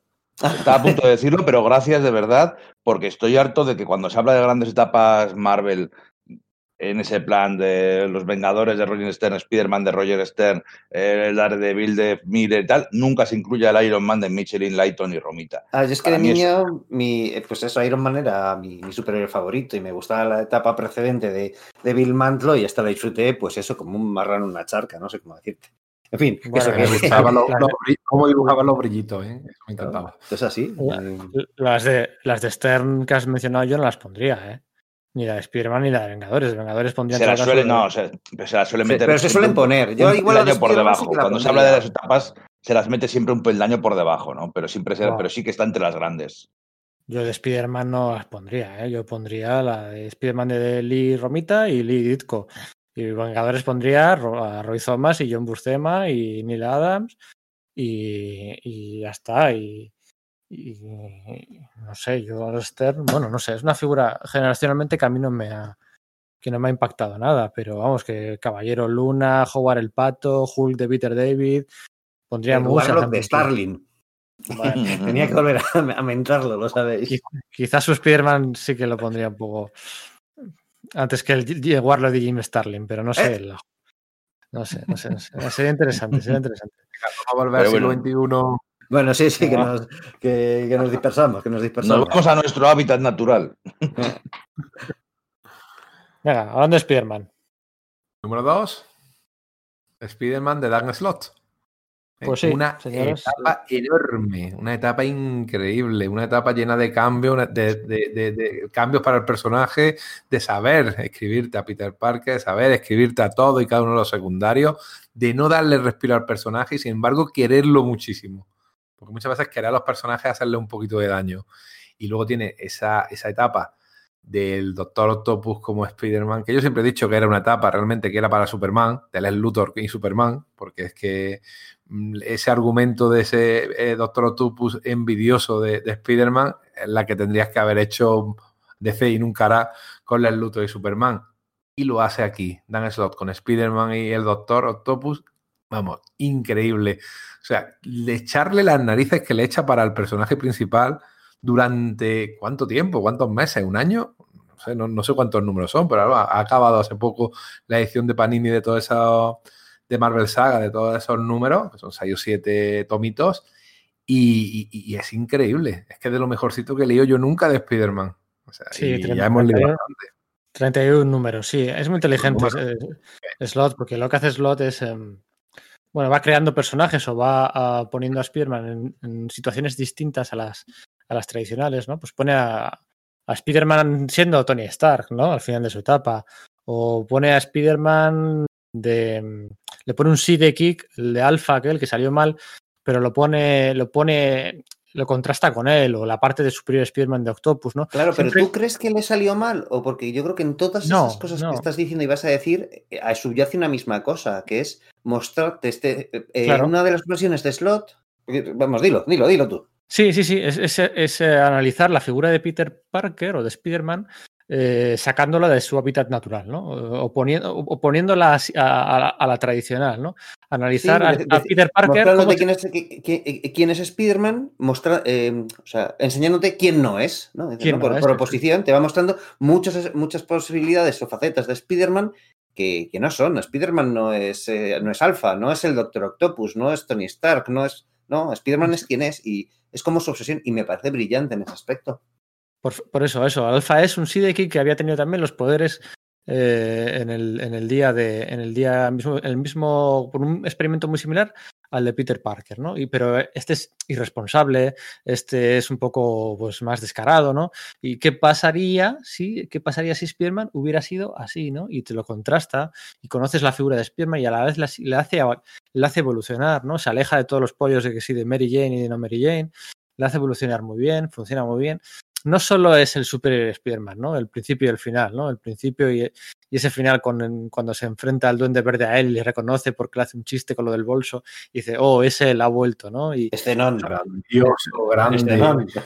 O sea, hay mucho más que todo eso, ¿no? Las etapas previas, la de después, es siempre contrastando, ¿no? Siempre, incluso luego con los simbiontes, eh, con, el veneno de, Flash Thompson. Eh, funciona, funciona muy bien y maneja como de lujo pues el, reparto de secundarios de Spider-Man y es el que le ha llevado a, bueno, a Spider-Man a una posición más similar a la de Batman y una familia de personajes secundarios muy relacionados, ¿no? Eh, ya no es un solo Spider-Man, ya hay más de un Spider-Man, más de un personaje, más de un Sidekick, Cindy Moon, funciona, funciona de guay, ¿no? Y luego, pues, hay dibujos espectaculares, ¿no? O sea, desde, desde, mira, voy a mencionar a uno que casi no, eh, bueno, Ryan Stegman, por ejemplo, hizo Superior Spider-Man, pero hizo un año antes, hizo un numerito tonto conclusivo en el que se analizaba la la relación entre Spider-Man, Peter Parker y Betty, y que, era una verdadera gozada, ¿no? Y Humberto Ramos, que a mí me chifla.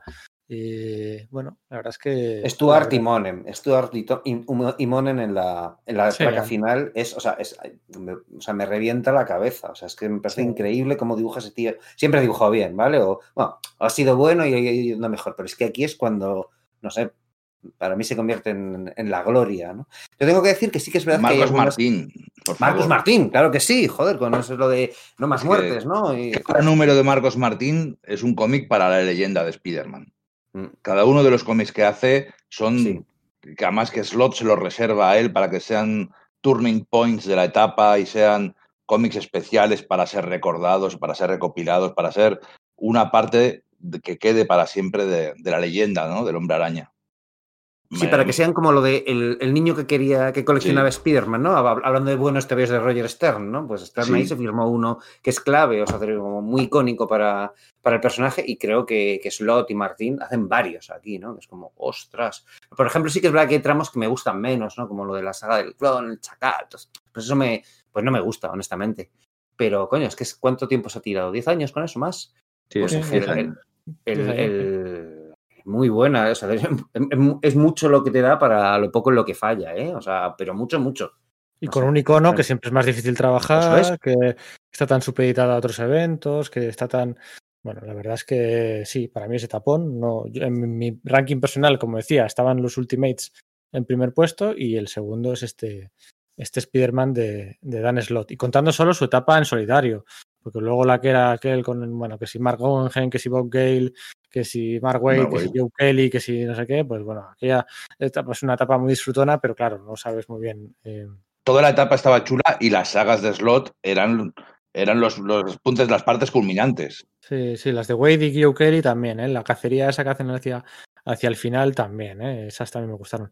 Em, pero vamos, que para mí es, eh, o sea, la gente se queda con Superior Spider-Man, pero hay mucho más, ¿eh? hay mucho más allá de, o sea, y, atreverse a hacer algo así como el, el Spider-Man, el universo Spider-Man, ¿no? Con, con realidades alternativas y Spider-Man alternativos que, que, que, no, bueno, pues que quizá no encajen en el ADN puro de historias que se han contado con Spider-Man siempre, pero funciona de lujo. Y luego la faceta de Peter Parker también, no, no lo olvidemos. Eh, bueno, 10 de 10, historia de historia, dos cómics de Dan Slot, dos cómics de Dan Slot en el, puesto, en el puesto, en los 10 primeros. Sí. Y fíjate, me, me preguntabas antes. Top 5. Top 5. Me preguntabas antes si me gustaba más el Thor de Aaron que el de Walter Simonson. Y los pongo a la par. Pero si me preguntas, el Spider-Man de Dan Slot para mí es el segundo mejor Spider-Man. Está el de Steve Ditko y luego el de Dan Slot, por encima de cualquier otra etapa. Hmm. Por encima de Romita, por encima de Romita Junior. No diré tanto, soy muy de, Romita padre, pero es decir, no, ni siquiera me lo he planteado, ¿no? Si lo pondría más arriba o más abajo. Porque también es una cuestión de disfrute, ¿no? Entonces, claro, si a mí la etapa de Romita Padre me, me impresionó del modo que me impresionó cuando era pequeño, por mucho que me impresione de mayor la de Slot y, a lo mejor tiene mayores méritos artísticos, no sé, eso habría que discutirlo. Eh, no, me, no, me, va a llegar tanto. Pero en cualquier caso, no cabe duda de que, bueno, pues es que es una andadura espectacular. Pues eso, es que es, no sé, es que me, me cuesta añadir más cosas sobre, sobre esto. Es muy larga y te, y no sé, y cambia la, la, naturaleza y la dinámica que hay entre los personajes secundarios y los lleva a sitios. Y es como un, es que al final Slot es como si fuese un, un niño grande jugando con, con, juguetes y venga, esta idea es súper loca, vamos a probarla. Y claro, pues, pues, a veces nos llevamos las manos a la cabeza, pues decir, joder, pues qué guay, porque experimenta y sabe llevar las cosas a, a lugares que no son los comunes de Spider-Man y no nos cuenta una y otra de las mismas historias de siempre, ¿no? Pues sí. Creo que, creo que a todos nos encanta, creo que tenemos, muy, tenemos mucho aprecio por esta etapa. Pero ahora ya por fin llegamos al número uno número uno de la etapa de los mejores cómics del siglo XXI. Eh, dejo el honor a presentárselo a mi amigo Pedro, que creo que es el indicado para hablar de este cómic número uno del siglo XXI. Bueno, yo creo que yo creo que todos, eh, hablando de disfrute, ¿no? Eh, hablando de, de, disfrute en continuidad, de disfrute en sorpresas, de disfrute en manejo de muchos personajes secundarios, de disfrute en un dibujo de primera fila, de disfrute en, unos, en unas tramas al servicio de un macro arco argumental dentro del universo Marvel, ¿no? que, que mueve al universo Marvel de un lado para otro.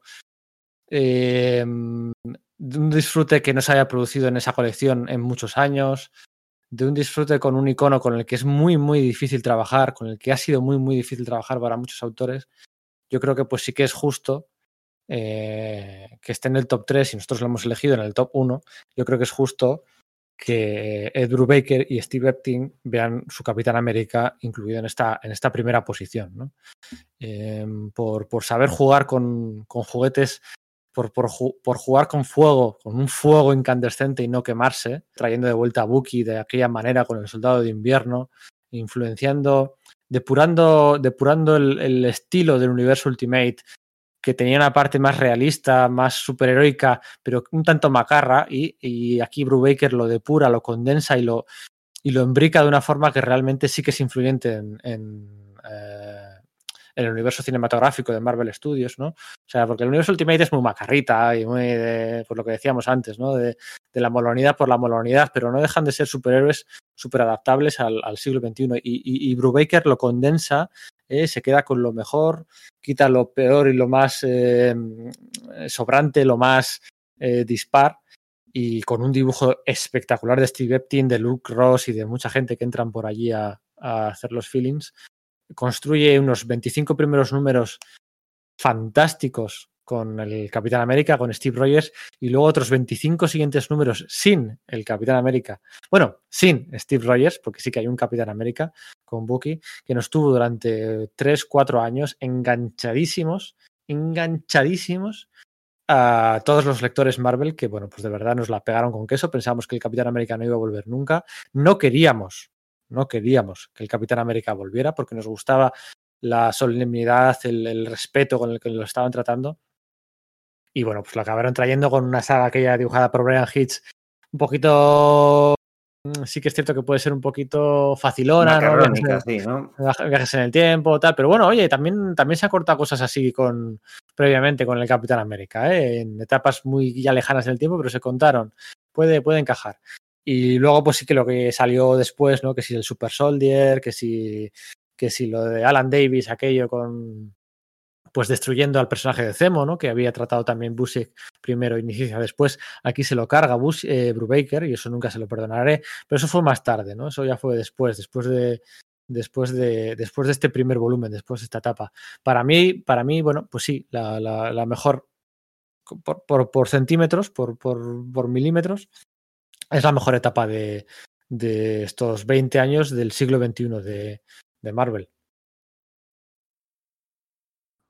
Atreviéndose desde el principio con tabús, porque el tabú de Bucky como muerto eterno que atormentaba al Capitán América por no haber podido salvarle, eh, se lo carga, pero con un desparpajo y sin ningún tipo de problema y, dándole igual lo que pudiera decir eh, la gente, convenciendo con su escritura, convenciendo con ese historia, esa historia río que bebe tanto de, los thrillers de aquella época. Estoy pensando en historias como la de Jason Bourne o incluso 24, es la serie de televisión que, que bullía, ¿no? esas historias por debajo de espionaje, de agencias de espionaje enfrentadas a, terroristas. En definitiva, un cómic muy, muy imbricado en el siglo XXI, muy imbricado en el, también, como hemos comentado antes con algún otro, en el post-11S, pero que bebe de una herencia superheroica a su vez y consigue eh, meterlo en, un conjunto que funciona perfectamente, porque era bastante fácil que se, que se estrellara con la decisión tan, tan, tan polémica en su momento de hacer que A, Bucky está vivo, B, Bucky es malo, C, Bucky se convierte en el Capitán América. Ahí eso me chirrió. En la, en la historia tiene su, su lógica. Se lo, te lo va presentando, te presenta muy bien pero yo siempre pienso y pensaré que no, que tiene que ser el halcón el que tomara eventualmente el manto del Capitán América. Sin embargo, la verdad que la historia está muy bien, es un Capitán América distinto, un Capitán América con pistola, pero un personaje además que tiene que ganarse la confianza de todos los que le rodean, porque al fin y al cabo es un supervillano que ha tenido el cerebro lavado durante 50 años o más. ¿eh? Y sin embargo, pues lo construye muy bien. Para mí, flojea un poquito al final y quizás, y quizás eso sea lo que me haga cuestionarme si tendría que estar en el número uno, pero si no estuviera en el uno, estaría en el dos o como mucho en el tres. O sea que ahí arriba yo creo que lo hemos puesto porque es el que menos daño nos hace a nosotros cuatro, ¿no? Que quizás todo. No, yo estoy, yo, estoy, yo estoy muy de acuerdo, ¿eh? el uno, el dos. O sea, a mí sí me. no, no, yo me, el 3. Fíjate, yo el top 3 yo sí le metía y el 1 no me, no, me, no me molesta, pero fíjate, maneja bien a, a Buki, maneja bien al Halcón, lo que dices tú, que Halcón debería ser el Capitán América. Bueno, pero luego hay que, hay que, hay, que, hay, que, contar historias. Hay, que contar historias con el halcón como Capitán América. Y otros, pues igual no han sabido, ¿no? Y, y Brubaker elige a Bucky y sabe contar historias. Maneja bien a la vida negra. Maneja bien al Nick Furia. Maneja bien a Sharon Carter. Maneja bien a, bueno, al, propio, al propio, al propio Bucky Vance. Maneja bien al, cráneo rojo. Maneja bien a Pecado, que la hija del Paco del cráneo rojo que había que había creado JM de Mateis. Maneja bien a Calavera, maneja bien a un mollón de personajes secundarios que pasan por allí del universo Marvel. Sale, sale indemne del crossover con Civil War, que le podía haber destrozado la serie y no se la destroza, sino que la aprovecha y parece que estaba todo pensadísimo. Em, em, Marvel además guardó el secreto del número 25 hasta el último momento, no nos lo chafaron como otros spoilers de por aquel momento. El uniforme de Bucky de Alex Ross es una gozada. Em, eh, para mí muy bien. Son, fueron, eh, además coincidió con los mejores, porque claro, Spider-Man de Dan Slott, Thor de Jason Aaron, Silver Surfer de Dan Slott, han sido grandes obras, pero no en una Marvel en plena forma. ¿Vale? Eran un poco más, eh, eh, pues unos espejismos ahí en el desierto. Pero el Capitán América era en la mejor Marvel del, del, siglo XXI, en el mejor momento, ¿no? Y ahí estaba de abanderada, nunca mejor dicho. Eh, bueno, chicos, ahora es cuando yo os digo lo que no he querido deciros en todo este tiempo. Que no me gusta este TVO. No me gusta el Capitán América de Brubaker. Me deja totalmente frío. Todos los TVOs de esta lista, todos los, sobre todo el top 10, me, me flipan y me emocionan. Y este Capitán América a mí se me hace de un soso tremendo. Toma todas las decisiones. Me parece un remake moderniki de la, de la época de Engelhardt.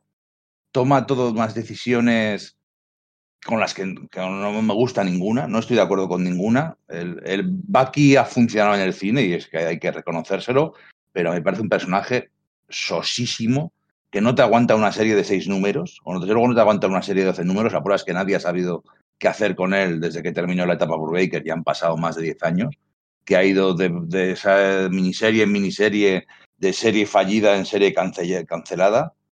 A mí es un tebeo que entiendo que a mucha gente le guste, pero a mí me deja totalmente igual. Y la prueba es que no lo he vuelto a, releer desde que salió. Yo, en cambio, tengo que decir todo lo contrario. Comentabais vosotros antes, ¿no? De cómo hay, ha habido varios TVOs que eran los primeros en la pila de lectura cada mes, ¿no? Enrique hablaba de su increíble Hulk, que tú hablabas de, de Thor. Para mí lo era el Capitán América de Drew Baker. Yo recuerdo que cuando salió el TVO, yo no estaba prestando atención. Salió el primer número en, aquí en España y en, una fiesta en casa de un amigo lo tenía por ahí, le eché un vistazo y, y de repente me encontré con ese final. Es decir, el tío abre la colección y lo primero que hace en la última página es matar al cráneo rojo, de matar al archienemigo del Capitán América, que sí, que luego es una trampa porque lo que va a hacer es elaborar eso. Eso me causó un impacto enorme y como que cautivó mi interés. El tema es ese, que si, claro, si se hubiese quedado simplemente en eso, pues, nada, pues lees un par de números y dices, bueno, pues para adelante.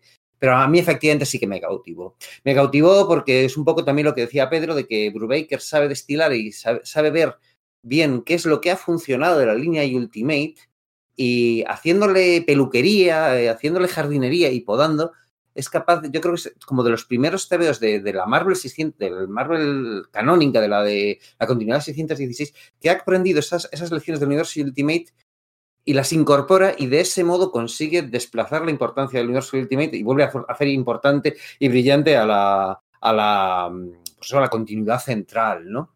Porque juega con muchísimas bandas, Brubaker. Parece que de entrada tiene un montón de, de, de de, viejos del Capitán América que se, que ha leído y que quiere incorporar y que quiere modernizar, porque es eso lo que dices el del Tecno-Thriller. Quizás las novelas de Tom Clancy también sean una, una, una influencia y tal.